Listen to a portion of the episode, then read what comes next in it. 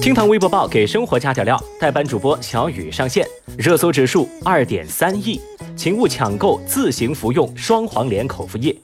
在一月三十一号晚间，一则双黄连口服液可抑制新冠病毒的消息刷屏。根据新华社的消息，经中国科学院上海药物所以及武汉病毒所联合研究，初步发现中成药双黄连口服液可抑制新型冠状病毒。消息发布之后，双黄连口服液即刻在各大药房的网购平台被抢购。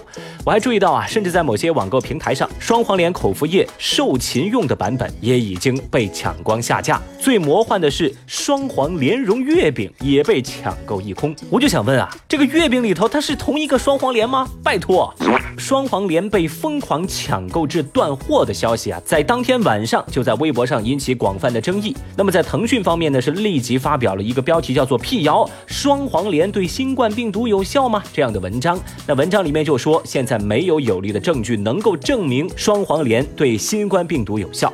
而人民日报呢，也在二月一号一早就发布提醒，请勿抢购和自行服用双黄连口服液，并且到现在为止都没有用于预防和治疗新型冠状病毒的药物，所以说普通人就不要自行服用，也不要去抢购所谓的双黄连口服液了，治病要遵医嘱。无论说它是抑制，还是说治愈，甚至是治疗，这种所谓的文字把戏，即便是普通人也能够知道这几个措辞之间的差异。很多人都说啊，引起大家抢购双黄连口服液的根本原因，不是什么特效神药，而是面对突如其来的疫情，很多人想做点什么填补内心的焦虑。正如之前微博网友们所调侃的那样，现在啊是在家躺着就能为国家做贡献的时刻，咱也不需要什么双黄连，也不一定非要戴口。口罩很简单，就在家里待着就好。只要坚持宅在家，不怕口罩涨价，不怕双黄连脱销，一动不动躺在床上，享受一毛钱都不花带来的安全感，又健康又省心，对吧？最后呢，真诚的提醒各位，双黄连口服液不是所有人都可以服用的。如果没有对应的症状，如果不能掌握其适用范围以及禁忌症，就盲目服用的话，有可能会造成更加严重的后果。尤其是四周岁以下的儿童以及孕妇要慎用。总而言之，这场闹剧现在匆匆落幕。一句话啊，没事儿别找事儿，有事儿别怕事儿。该隔离隔离，该治疗治疗，该治疗治疗，该吃吃，该喝喝，该躺下就躺下，别着急嘛。热搜指数一点三亿，大娘买不到口罩坐动车哭了。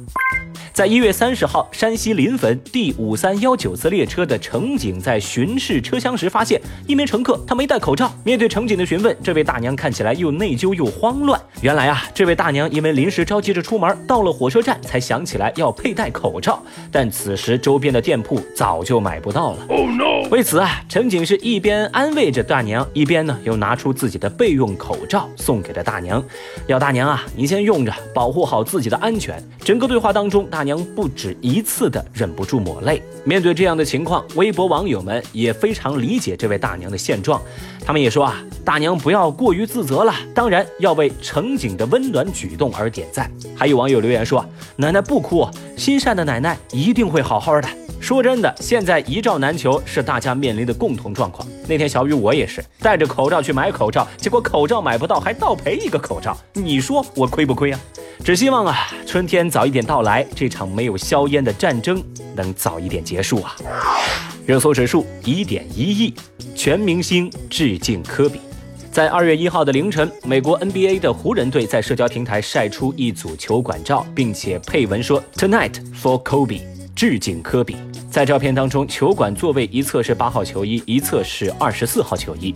此外，今年 NBA 全明星致敬科比，勒布朗队和吉安尼斯队将会分别身穿二号球衣和二十四号球衣，以纪念在飞机失事当中去世的科比和 Gigi。今年全明星赛的球衣上都会有一块带有九颗星的布，来纪念科比遇难事件当中全部的九位遇难者。科比离开人世已经快要一周的时间了，很多篮球迷还沉浸在失去科比的悲痛当中。科比的离开也是我们面对的一场最猝不及防，也是最残忍的青春告别式吧。就对我而言，科比算我的青春，陪伴我度过了自己的青春学生时代。在单纯的时代里，一切青春的烦恼，一场篮球就可以轻松治愈。希望天堂也有篮球陪伴着他。不知道正在听节目的各位，科比这个名字在你的心目当中是什么样的印象？科比对你意味着什么呢？节目下方评论区一块来聊聊科比这个名字跟你之间的故事吧。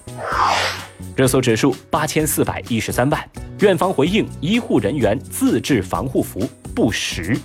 在二月一号这天，武汉协和医院党委副书记孙辉在接受记者采访时说：“医生自制防护服这样的消息啊，其实是谣言。”他说：“绝对不存在这样的情况，医院对医护人员有切实的保障。网上流传的照片不是他们院拍摄的，已经在进行调查了。”另外，关于口罩防护服是否短缺的问题，孙辉回答说：“物资紧张，但没有到达弹尽粮绝的地步。”哦，看到这个消息啊，小雨我放心多了。但不巧的是，我正好看到央视记者在前线采访的直播，很意外的是，那个直播又中断了。哎呀，这个呢也没什么好说的，反正都是明面上的事儿呗。我们知道他们在说谎，他们也知道他们在说谎，他们知道我们知道他们在说谎，我们也知道他们知道我们知道他们在说谎。但是呢，他们依旧在说谎，行吧？既然你们愿意说，那就继续说吧。反正啊，辟谣跟造谣，现在看来啊，更像一场黑色幽默了。OK，其他不多说，今日份的厅堂微博报就是这样了。明天我们再聊，拜拜。